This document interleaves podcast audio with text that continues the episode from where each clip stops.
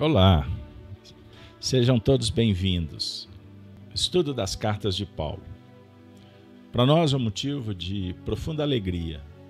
Hoje, completando o estudo de número 276, disponibilizado no, nos canais da Rede Amigo Espírita e no canal Gênesis e YouTube. Espero que vocês todos estejam bem.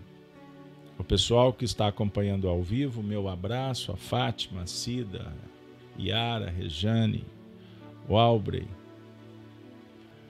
Regina, Fidim está aí com a gente, Kátia, todos, Alice, se sintam abraçados. Muito obrigado, pessoal. E o pessoal, o grupo que for acessar depois, que Deus nos abençoe, abençoe a você, sua família e os seus amigos sua casa, seu trabalho, seus sonhos, seus projetos.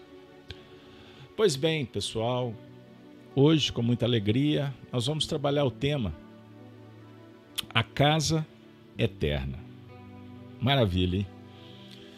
E para nossa alegria, hoje nós vamos iniciar é, o capítulo 5 da segunda carta de Paulo aos Coríntios. Que maravilha, hein? Que legal. Só um minutinho que eu vou fazer um ajuste técnico para me poder participar com vocês. Vou ficar num cantinho aqui para não atrapalhar. Ah, vai dar certo? Sempre vai, né? Sempre dá certo. É isso aí.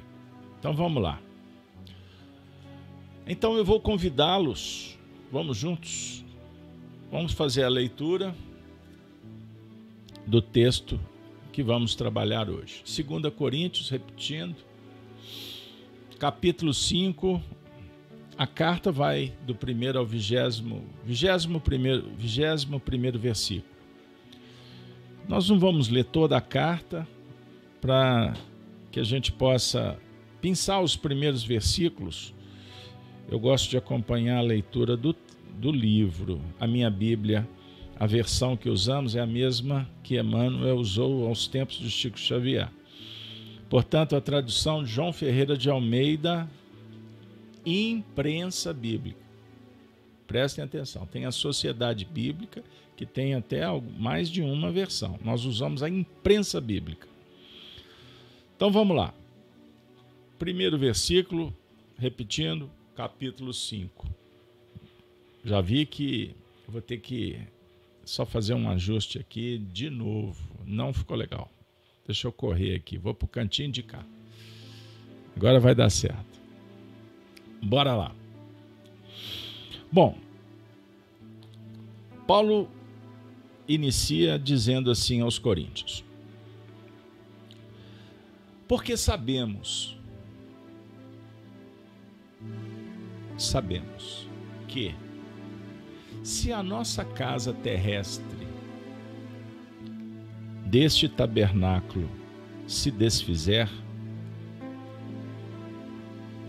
temos de Deus um edifício, uma casa, não feita por mãos, eterna, nos céus. E por isso também gememos, desejando ser revestidos da nossa habitação, que é do céu. Se, todavia, estando vestidos, não formos achados nu, achados nus, me desculpe. Deixa eu voltar, porque eu não, não passei a imagem para você acompanhar. Verso 2: E por isso também gememos, desejando ser revestidos da nossa habitação, que é do céu. Se todavia, estando vestidos, não formos achados nus, porque também nós, os que estamos nestes tabernáculo, gememos carregados. Não porque queremos ser despidos, mas revestidos, para que o mortal seja absorvido pela vida. Ora, quem para isso mesmo nos preparou foi Deus, o qual nos deu também o penhor do Espírito. Pelo que estamos sempre de bom ânimo, sabendo que, enquanto estamos no corpo, vivemos ausentes do Senhor. Porque andamos por fé e não por vista. Mas temos confiança e desejamos antes deixar este corpo para habitar com o Senhor. Pelo que muito desejamos também ser-lhe agradáveis, quer presentes, quer ausentes. Por quê? Todos devemos comparecer ante o tribunal de Cristo para que cada um receba segundo o que tiver feito, por meio do corpo, ou bem ou mal. Vamos ficar por aqui. Maravilha. Eu estava com saudades, saudades de Paulo, das cartas, de reencontrá-los. Uma vez que nós ficamos aí praticamente praticamente uns oito meses, não é isso? Não, menos, seis meses, seis meses sem trabalhar. Não, deu mais, dez meses. Oito, estão me corrigindo aqui, oito meses. É isso aí. Vocês sabem, vocês que nos acompanham nos estudos, já constataram que cada programa ele traz uma especificidade. Ele tem uma vibração, ele gera frequências e abre portais diferentes. Atendendo a um curso normal do aprendizado. É verdade. A definir que existem departamentos, diversos temas, frequência, convivência. O que eu posso dizer é que me sinto feliz por estar podendo participar de diversas lições em ambientes dos mais variados, uma vez que se nós estudássemos só as cartas de Paulo, toda semana seria um universo novo. Uma proposta bem diferente por, pelo, pela própria alteração, não só do conteúdo que a gente estuda, mas também o estado íntimo, emocional de cada um de nós. E lembrando que a demanda da última semana é diferente da atual, embora estejamos resolvendo alguns problemas por, por sequência. Não é isso? Então hoje nós estamos abrindo esse capítulo 5 com uma abordagem extremamente interessante. Paulo falando sobre a casa terrestre, o tabernáculo que foi erigido pela circunstância, por nós outros. Mas também ele trata do edifício, uma casa que não foi feita por mãos, eterna, nos céus, concedida, autorizada por Deus. Portanto, Paulo está falando que somos herdeiros herdeiros do universo, herdeiro dos dons, agraciados com novidades, oportunidades. Extraordinário. Então, quando ele fala, logo no primeiro versículo, majestoso, transcendente, porque sabemos que se a nossa casa terrestre desse tabernáculo se desfizer, temos de Deus um edifício, uma casa não feita por mãos, eterna nos céus. Vamos conversar? Vamos buscar inspiração, pedir aos benfeitores que nos auxiliem. Casa, a casa eterna, a nossa casa terrestre, sabemos que é transitória, mas ela é extremamente importante para que a gente construa o edifício eterno.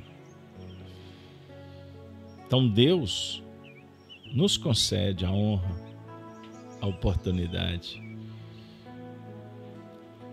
de sempre ter um lugar para habitar, com as suas bênçãos, seja na terra, seja no mundo espiritual. Naturalmente, o assunto de Paulo gravita em torno do Evangelho de Jesus. O que nos inspira a reportar, relembrar, anotar, revisar a citação de Jesus no capítulo 14 do Evangelho de João. Não estava no script, não, mas eu vou trazer para vocês agora. Estão lembrados? Não se turbe o vosso, enquanto eu estou abrindo aqui, não se turbe o vosso coração, credes em Deus, Credes também em mim, na casa de meu pai há muitas moradas. Se não fosse assim, eu vou-lo teria dito: Vou preparar-vos lugar. Kardec, no terceiro capítulo do Evangelho segundo o Espiritismo, usa a seguinte expressão: A casa do Pai é o universo. É uma casa só moradas, as moradas dos mundos, dos mais diversos. Lembrando que a nossa, a nossa morada, terra, é ínfima perto da infinitude, da eternidade, da excelsitude. E nós estamos aqui há alguns milhares de anos. Mas o que, o que é mil anos? Um dia, uma hora? um segundo para o Senhor, como certa feita falou Pedro na sua epístola. Jesus fala que vai preparar lugar. Vou preparar-vos lugar. A definir que ele está na vanguarda, ele assessora, ele coordena, ele facilita. Sobre o ponto de vista da sua jurisdição, da sua competência, da sua tarefa. Ele ajuda todos. Não vos deixarei órfãos. Mas até então, a abordagem tratávamos como um diálogo externo. O Jesus histórico, o irmão, os benfeitores que assessoram, os guias que nos acompanham, quantos temas o Espiritismo nos oferece para nos ajudar, por exemplo, a chegar agora, Bárbara, Bárbara Viviane, a refletir com Paulo sobre as moradas internas, o mundo íntimo.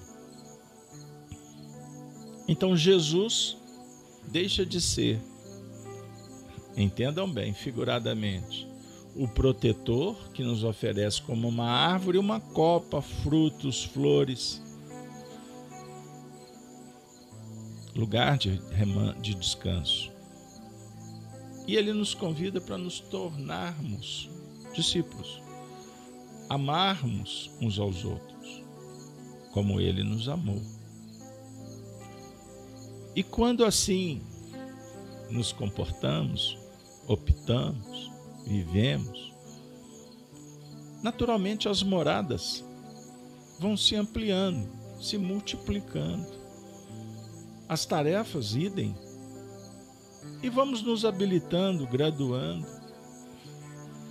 E passamos com o Cristo a habitar moradas diferenciadas, que são eternas, majestosas, magnânimas. É a morada de Deus. É Deus na nossa vida. Deus em toda parte, o Criador, a inteligência suprema, a causa primária, mas o Deus que também está dentro de você, pois nós nos movemos em Deus, como afirma o próprio Paulo. Com isso, a gente vai transubstanciando e sentindo a pujança do Cristo na nossa vida. E depois que você vive uma experiência espiritual, mística, metafísica, mediúnica, como queira, você nunca mais é o mesmo. Não é possível voltar para o primitivismo, a limitação do berço e túmulo, porque você já tem convicção, você já concebe a imortalidade. Perceber? Aí a religião ou sentimento sagrado, porque religião é virtude, é sentimento a ser trabalhado. Mediante os esforços e também o que os tradicionais religiosos falam sobre a graça. Não é possível evoluir sem a graça, as bênçãos o favorecimento de Deus.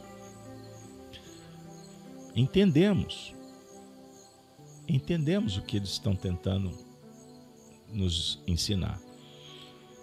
Mas o Espiritismo também emoldura painéis sobre a ótica do esforço próprio,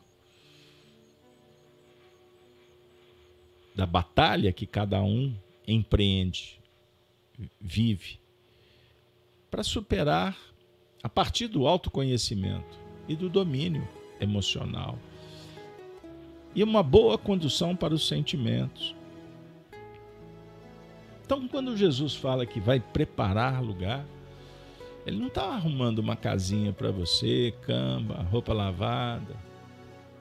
Embora ele nos ofereça muitos recursos. Mas o sentido é essencial.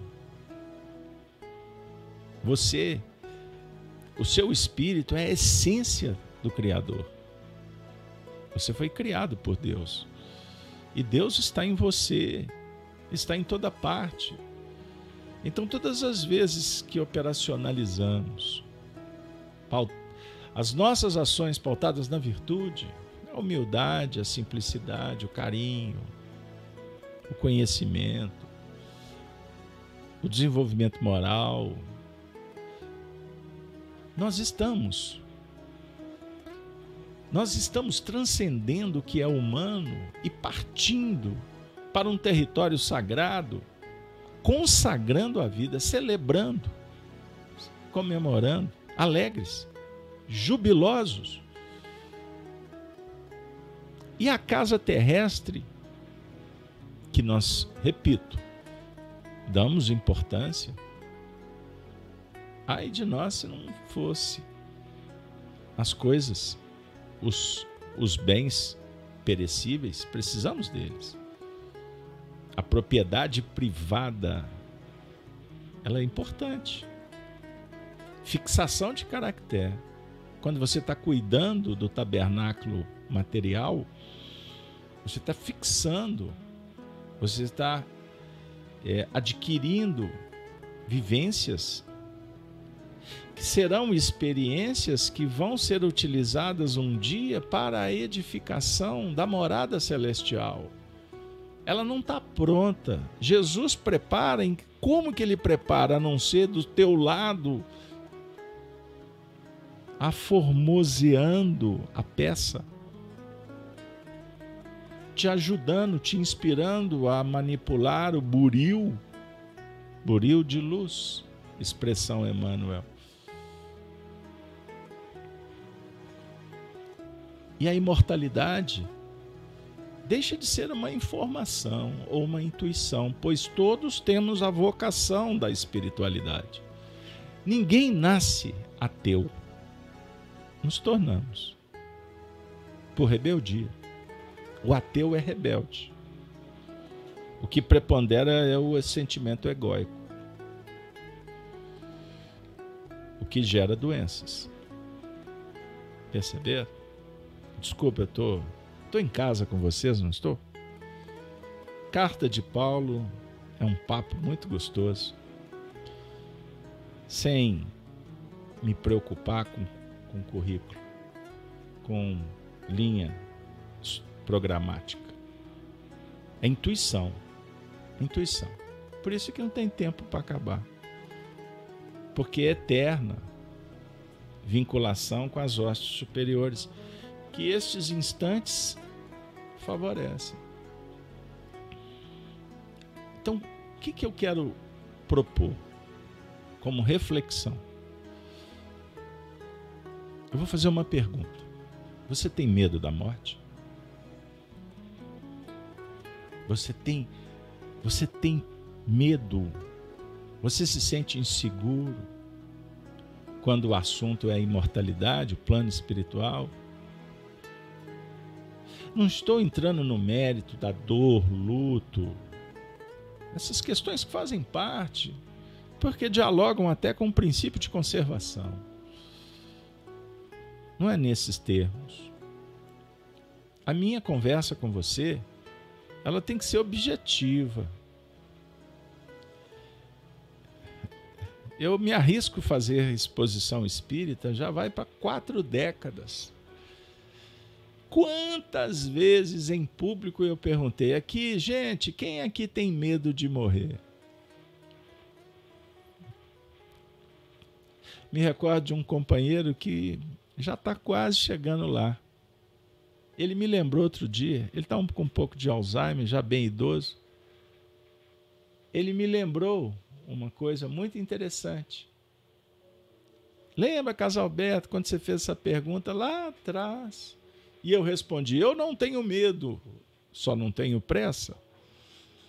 Ele me fez lembrar isso essa semana. Então eu pergunto: Você tem medo?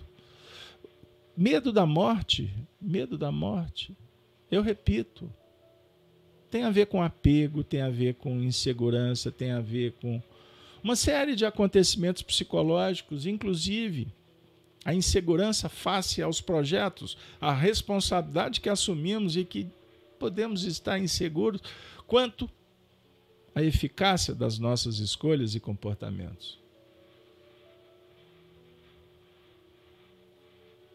Compreenderam? Perceberam? Então,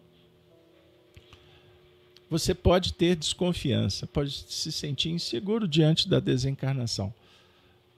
Mas a vida pós, a preexistência, você tem medo? Então nós precisamos de resolver esse, esse conflito, essa dificuldade. Nós precisamos de entrar em sintonia com a imortalidade para preparar o tabernáculo, o tabernáculo interior. Entendam isso. De sorte que, à medida em que vamos construindo a morada celestial, sem perceber o tabernáculo transitório, ele vai se desfazendo. Compreenderam?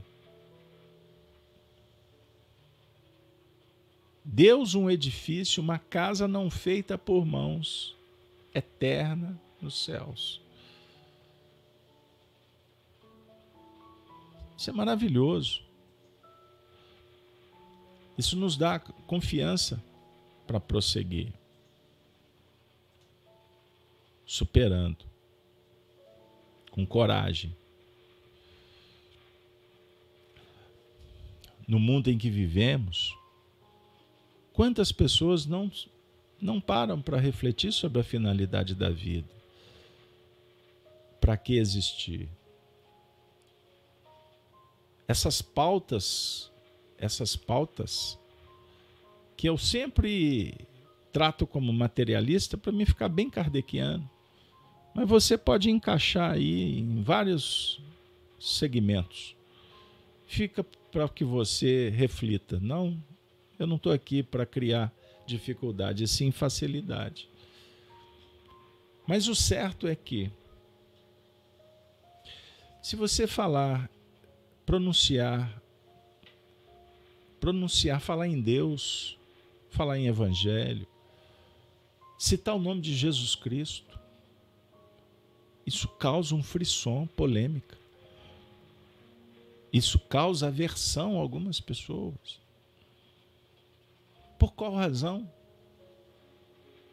O que muitas vezes deixa muitos constrangidos, envergonhados, temerosos. Para evitar uma polêmica, um problema familiar, não podemos mais, porque o Estado é laico porque não se pode misturar o nome de Deus com os assuntos do cotidiano, da política, porque isso é fanatismo. Na verdade, na verdade, na verdade, o anticristo quer impedir, inclusive que a gente possa confirmar para nós e para os nossos entes queridos que amamos a Deus e que queremos construir um tabernáculo eterno. E para isso existem expedientes, procedimentos, condutas, falas. É lógico que o que é mais importante é a essência, não é o que está do lado de fora mas o do lado de fora ajuda na construção do que está dentro.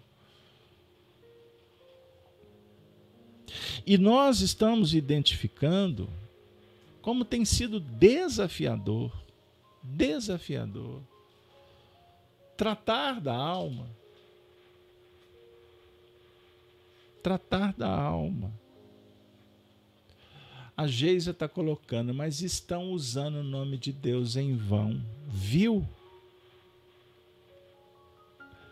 Geisa.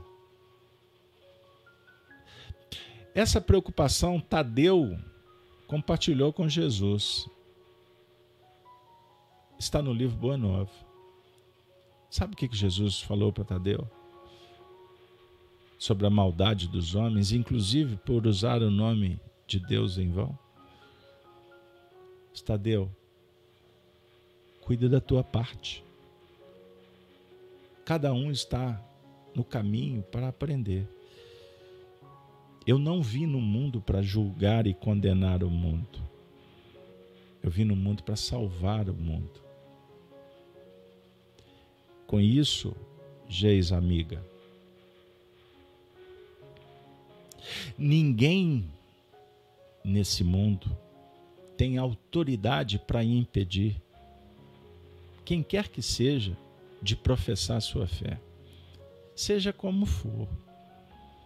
Seja batendo no peito, como os ortodoxos fizeram por milênios nas praças. Sejam aqueles que estão induzindo pessoas em nome de Deus a brigarem entre si. Isso é comum na atualidade. Mas nós não estamos, como cristãos, detendo a nossa marcha por conta dos outros. E por isso é que eu falei: nenhum político, poder público nenhum, ninguém tem autoridade para tirar o que mais importante existe na vida do espírito, a espiritualidade. E eu não estou falando do Deus das religiões, embora ele, ele é praticado conforme cada um. Então, minha querida, o nosso papel é cuidar do nosso trabalho, cuidar das nossas responsabilidades. E isso não significa, de forma alguma, relativizar. Significa que nós temos um compromisso. Se não transformarmos, inclusive, a, os sentimentos egóicos, a presunção de querer controlar o que o outro está fazendo, nós continuaremos afastados da essência. A casa eterna.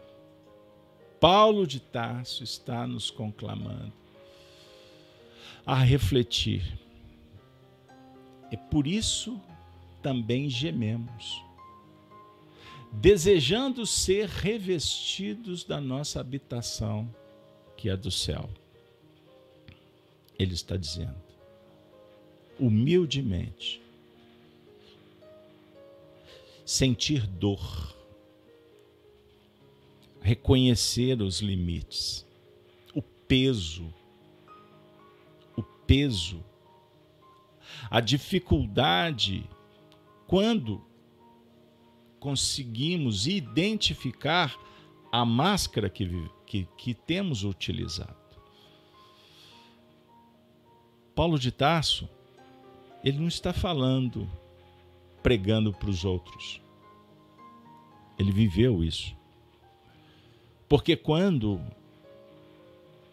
Jesus Cristo apareceu para Paulo, na famosa viagem para Damasco, o convertido de Damasco. Ele tinha tudo. Ele era cidadão, como ele mesmo falou no Atos dos Apóstolos: sou cidadão romano desde criança. Ele estudou nas, na escola grega e ele era judeu. Como Jesus também judeu era. Então ele tinha no tríplice aspecto a base, os fundamentos para que ele pudesse se desenvolver. Então ele tinha filosofia, ele tinha ciência romana e ele tinha a religiosidade, pois ele era hebreu. E como ensina Emmanuel, os hebreus vieram para a Terra, vieram para o planeta Terra com uma missão que a gente historicamente fazemos ideia. Podemos, com a chave do Espiritismo, perceber o gigantismo, o monoteísmo, a universalização do Deus único. Foram eles desde Moisés que bebeu nas fontes das, da religião, das tradições de Horus, de Ísis, na escola de Tebas. Vale lembrar de Akenaton, o faraó, o deus sol, que recebeu como prêmio do anticristo a crucificação. Moisés bebeu dessas fontes. Moisés universalizou para todos os povos, e foram os judeus, a, a tribo de Judá. No caso, Paulo, a tribo de Benjamim, Jesus, a tribo de Davi. Prestemos atenção.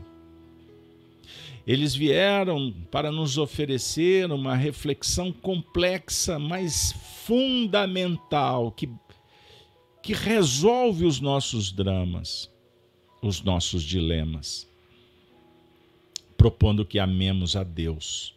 E amar a Deus muitas vezes gera a dor. Porque Deus é amor. E diante de Deus nos sentimos tão pequenos. mas ao mesmo tempo tão agradecidos, porque Ele não nos cobra nada. Ele nos reveste de amor.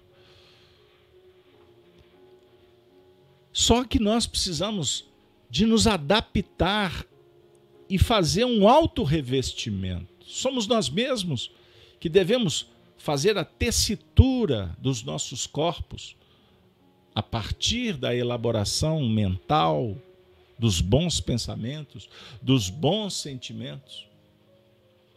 Assim nós vamos estabelecendo a habitação no reino de Deus que nós recebemos por herança.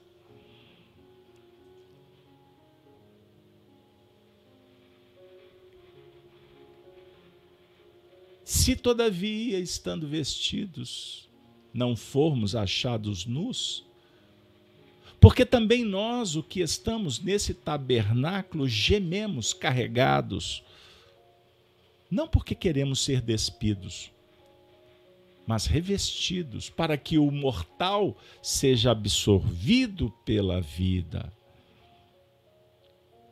Não é desprezar o que passou.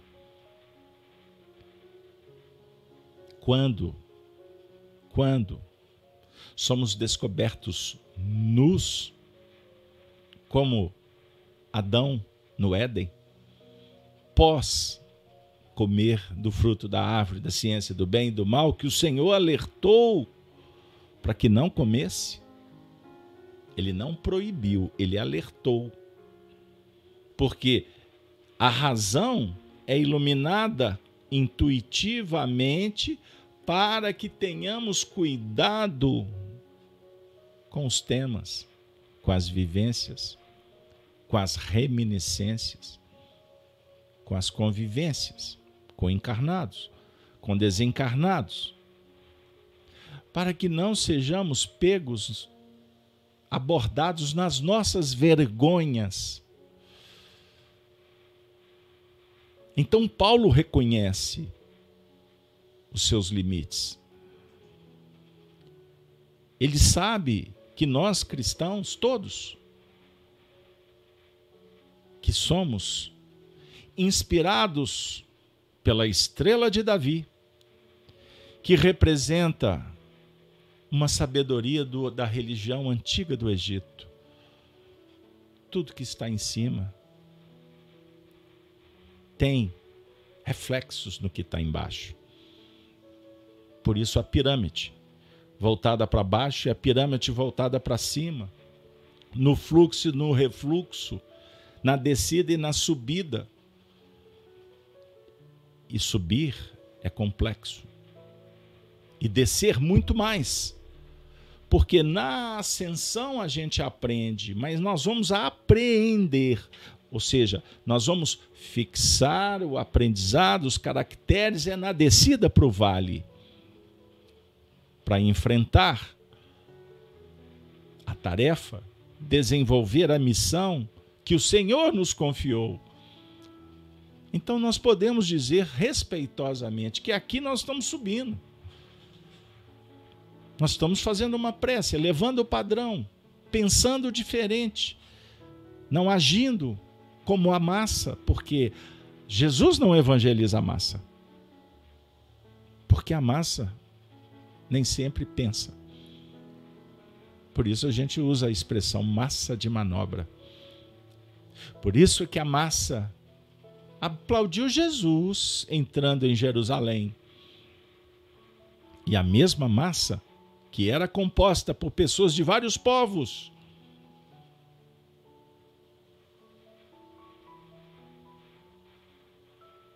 prestem atenção. Aplaudiram Jesus, fizeram um tapete com ramos. Lembram da história do domingo de ramos? O que, que aconteceu dias depois? A massa que foi beneficiada? Não. Porque os que realmente foram beneficiados, agradecidos, sensibilizados, eles, eles foram alertados que Jesus passaria pelo testemunho, como passou. Mas o outro grupo, muito mais extenso, é que clamou pela libertação do criminoso, do ladrão. Trocaram o ladrão pela verdade, pela justiça, pela bondade. E nós crucificamos Jesus e libertamos o anticristo, o antissistema. Ele foi retroalimentado naquele momento e vem sendo numa sinergia complexa ao longo dos milênios. E eis o motivo que causa perplexidade e que tem muita gente e cada vez muito mais a humanidade será chamada para reler a história.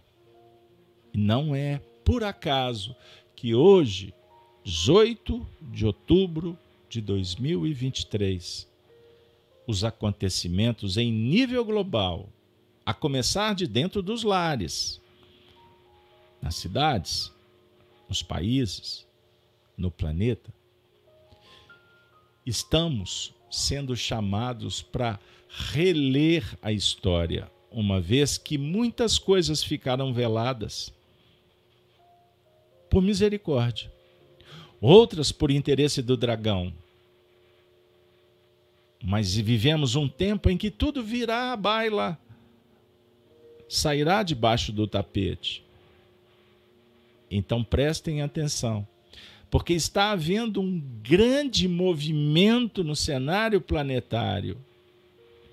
E a grande maioria está muito interessada nos acontecimentos apenas num recorte ínfimo de tempo. Tem muita gente aturdido com o que está acontecendo ali ou acolá. E não percebe a oportunidade que se esvai a partir do aqui, do que brota, do que vige no próprio coração. E tem muita gente que fica horas e horas se emburrecendo diante de uma caixinha colorida, julgando que está sendo informada, muitas vezes desinformada. Mas não há movimentos de formação de um que forge um novo caráter. Porque não é interesse do sistema que você melhore, que nós saiamos dessa zona de influência, de contaminação, de emburrecimento individual e coletivo. Não é interessante. Por isso que os religiosos são perseguidos. As religiões são atacadas. Porque pressupõe que a mensagem da esperança, da fé, da resignação, do crescimento moral e espiritual seja propagada. Então observe como que as trevas se instauram para destruir o edifício de Deus. No mundo inteiro. No mundo inteiro. Entendam isso. Não se turbe o vosso coração. Paulo está falando. Que o mortal seja absorvido pela vida, que a experiência, a vivência, possa nos ajudar a deixar pelo caminho o que impede a marcha, para nos garantir sobrevivência em meio à travessia dificultosa para chegarmos nos objetivos.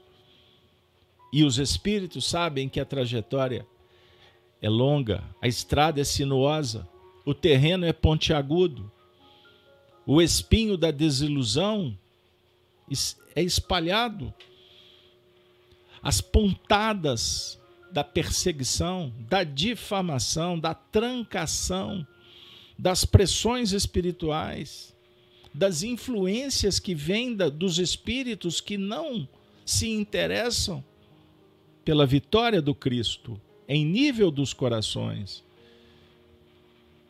Então nós, agora, estamos não só sendo informados, mas estamos constatando que vivemos uma vida passando por etapas com o objetivo de chegar lá naquele ponto que foi delineado, traçado. Portanto, é um processo, a vida é processual, etapas que precisam ser trabalhadas com carinho, paciência, virtude, gratidão, para que a gente consiga concluir o dia deitando a cabeça no travesseiro em paz, com o coração amaciado pela mansidão. Bem-aventurados os mansos o coração limpo pela dedicação, pelo desprendimento, pela tarefa, pensando no bem comum, não apenas em si mesmo. Paulo de Tarso está falando da casa do Pai. Deus, foi Deus que nos preparou o qual nos deu também o penhor do Espírito.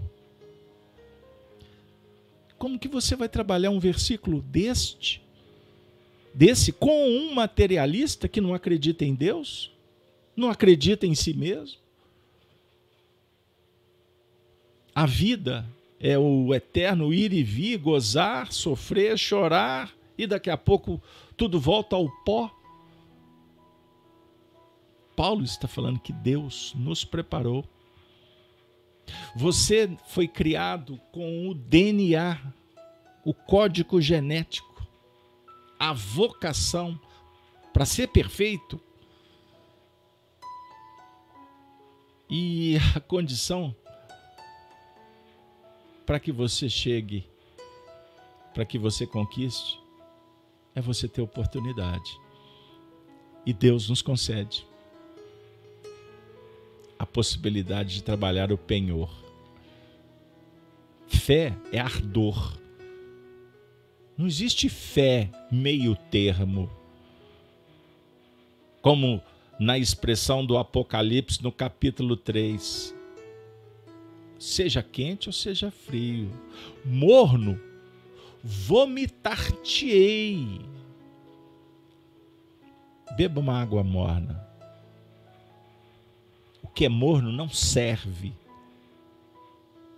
não gera, não gera o que é importante. A vivência, a experiência. E com Cristo, com o amor, o aquecimento, a chama sagrada, ela propaga. Ela propaga, ela envolve, ela transforma, ela modifica. Paulo está dizendo, pelo que estamos sempre, não é de vez em quando, de bom ânimo, sabendo que enquanto estamos no corpo, vivemos ausentes do Senhor. O que, ele está querendo dizer com isso?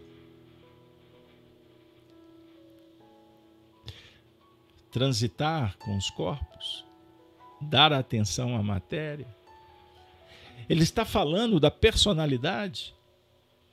Ele está propondo que a gente caminhe nesse universo dos sentimentos egóicos, mas ao mesmo tempo dizendo que é necessário que a personalidade esteja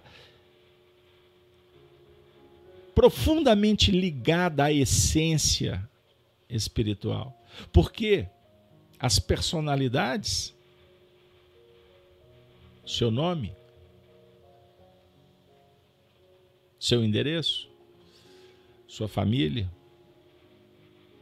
a polaridade, o seu corpo, a situação econômica, a sua profissão. São veículos de manifestação, mas são perecíveis. Espírito não tem sexo. Desencarnados, o que importa?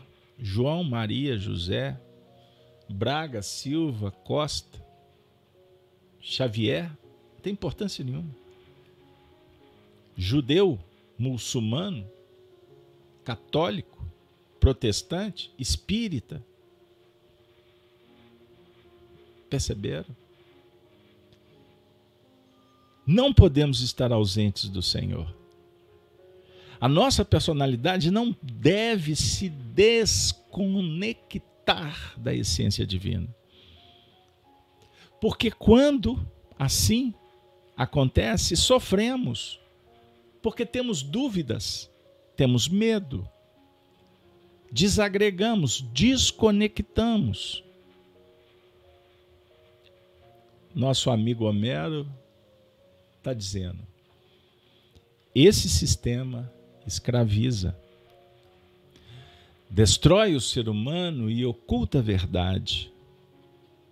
Mensagens falsas pregadas por todos os lados. Precisamos perseverar em Cristo. Conhecei a verdade e ela vos libertará. Que maravilha, hein, amigo? Que maravilha, Homero. Aí nós temos aquela expressão do Antigo Testamento: O meu povo sem conhecimento perece de fome. Se não utilizarmos a razão, o intelecto, conjugado com o amor que alimenta a alma, continuaremos como peregrinos sem destino, ao sabor das circunstâncias, do vento, do clima, da boa vontade. Então, vejam bem, precisamos, parafraseando Lúcia Helena Galvão, filósofa, alma de escola brasileira. É necessário ter coragem para ter ideias próprias. Porque quem está envolvido por mentiras é porque, no fundo, no fundo, não produz ideias próprias. As pessoas estão perdendo gastando longo, longo tempo, energia de suas vidas em rede social, assistindo televisão, streaming, péssimos filmes, gastando tempo com conversas vãs. Vejam que campeonato de sandice, de relativismo, anacronismo quando estão, por exemplo, avaliando o que está acontecendo no Oriente Médio. Pouquíssimas pessoas falam o que, realmente está acontecendo. E isso é no mundo inteiro. Como eu disse, emborrecimento coletivo, enfraquecimento do ensino, isso é fato. Mas não é só isso. É dificuldade de cognição de um percentual de espíritos que reencarnou como também o interesse do sistema, da nova ordem, que as pessoas não saibam e sejam manipuladas. Então eu pergunto para vocês: quantos anos você tem? O que você anda fazendo da sua encarnação? Qual casa que você está preocupada, atenta em edificar? O tempo está passando. E nós teremos que prestar contas. E bem-aventurado aquele que, pro, que, que procura o Senhor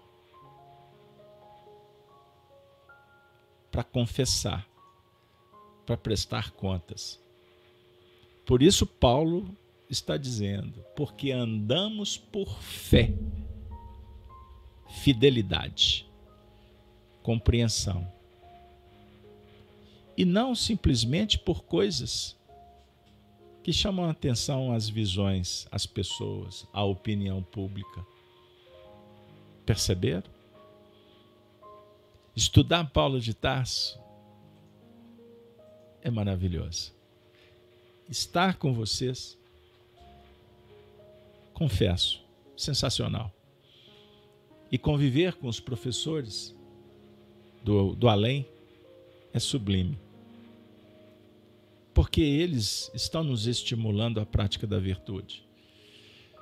E conhecer, conhecer a nós mesmos para transformar, transformar, transformar. Eu gostaria de encerrar o nosso encontro lembrando que um dos temas principais de Paulo de Tarso é tratar da luta entre o bem e o mal. A necessidade do cristão cuidar para não ser para não ser contaminado com as concupiscências que vêm do anticristo. E Paulo também fala sobre a vinda do Cristo. O Cristo prometeu que voltaria. O Cristo tem voltado através dos profetas, dos médiuns, dos sacerdotes, dos anônimos que praticam o bem, o Cristo tem voltado, como voltou pelo Espiritismo também. Porque ele disse que iria preparar o lugar e enviaria outro consolador, o Espírito de verdade. Então eu sugiro, voltemos as nossas atenções para o Cristo, prestando atenção na sua volta. Por isso, Paulo fala, 2: Ora, irmãos, rogamo-vos pela vinda de nosso Senhor Jesus Cristo e pela nossa reunião com Ele. Que não vos movais facilmente do vosso entendimento nem vos perturbeis, quer por espírito, quer por palavra, quer por epístola, como de nós, como se o dia de Cristo estivesse já perto. Ninguém de maneira alguma vos engane, porque não será assim sem que antes venha a apostasia e se manifeste o homem do pecado, o filho da perdição, o qual se opõe e se levanta contra tudo que se chama Deus, ou se adora, ou narcisismo. De sorte que se assentará como Deus no templo de Deus, querendo parecer Deus, mas não é, nunca será Deus. Não vos lembrais de que estas coisas vos dizia quando ainda estava convosco? Jesus não falou? dos falsos profetas. E agora vos sabeis o que o detém, para que o seu próprio tempo seja manifestado. Porque já o ministério, o mistério da injustiça opera. Somente há um que agora resiste, até que do meio seja tirado. E então será revelado o iníquo, a quem o Senhor desfará pelo assopro da sua boca e aniquilará pelo esplendor da sua vinda. E essa, e a esse cuja vinda é segundo a eficácia de Satanás com todo o poder e sinais e prodígios da mentira. Minha amiga e meu amigo, o texto é longo, mas ele é muito claro. Estude em casa. Tessalonicenses, segunda, capítulo 2. Paulo está dizendo: que a segunda vinda do Cristo se dará depois que é a iniquidade. O que é a iniquidade? Pesquise. O imoral se torne normal. Iniquidade. E apostasia, a fé se esfriando. E aqueles que vinculados à luz se desvinculam da luz, porque não eram da luz, mas se julgavam e se diziam da luz. Com isso, se vocês baterem na porta de todos os templos, dialogar com os irmãos protestantes, um expressivo segmento da Igreja Católica, expressivo, porque nem todos corroboram com essa ideia que eu estou trazendo. Se vocês baterem na porta de todas as tradições, aqueles que têm olhos de ver vão falar a mesma coisa. Que nunca o homem, a humanidade viveu tamanha apostasia, ceticismo, falta de fé. Nunca a humanidade favoreceu tanta perversidade, a imoralidade. Então eu pergunto para vocês: por que que tudo isso está acontecendo? Sendo que Jesus chamou João em Pátimos, ele foi exilado a mando de Roma para ser retirado do sistema. E ali ele recebe a maior de todas as revelações, o Apocalipse,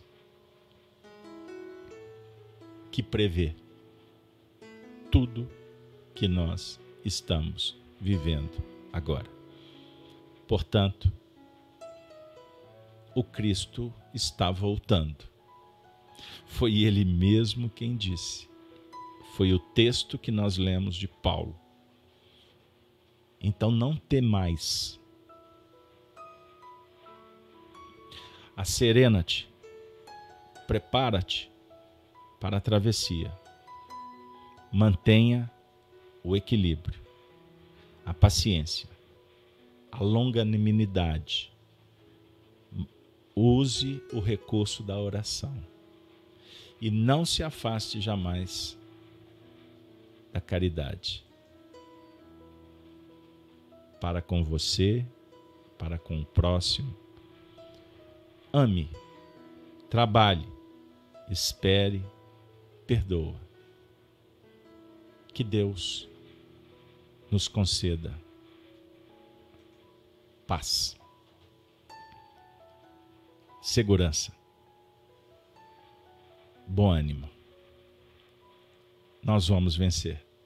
Porque essa promessa, ela não é egóica ou presunçosa, arrogante.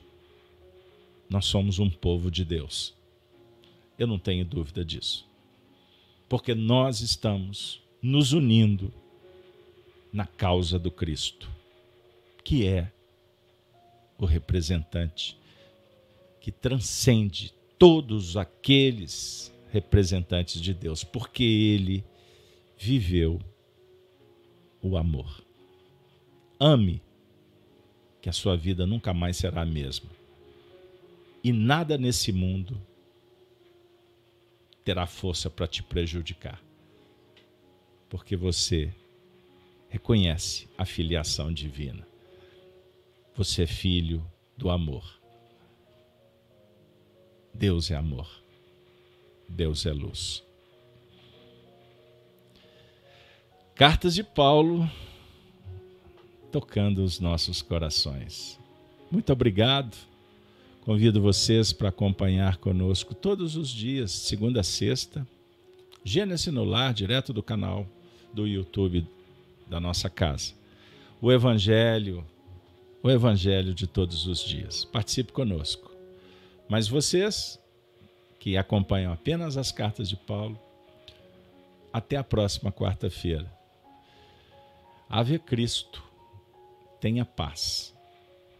Vai dar certo. Tudo passa. Tudo se renova na terra, ensina Emmanuel. Mas que o, o que vem do céu permanecerá. Glória, glória a Deus, glória ao Senhor. Valeu, pessoal. Até a próxima.